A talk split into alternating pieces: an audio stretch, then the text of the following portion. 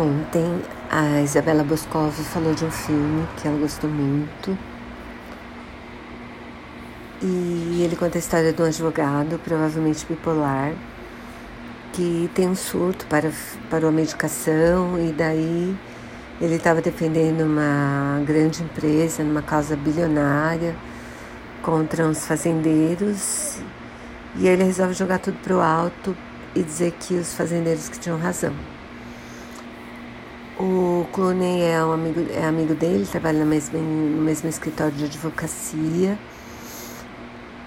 E, bom, aí, aí ele, o amigo dele,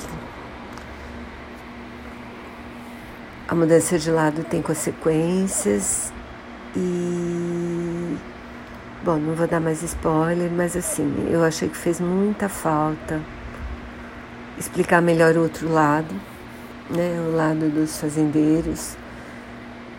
Então eu achei que o filme fica meio no ar em relação a isso, acho que faltou isso, sabe?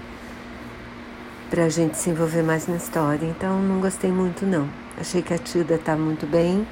O Wilkinson tem uma hora em que ele, mesmo na loucura, ele volta a ser esse advogado brilhante que ele sempre tinha sido. Essa cena eu achei valeu o filme, mas não recomendo.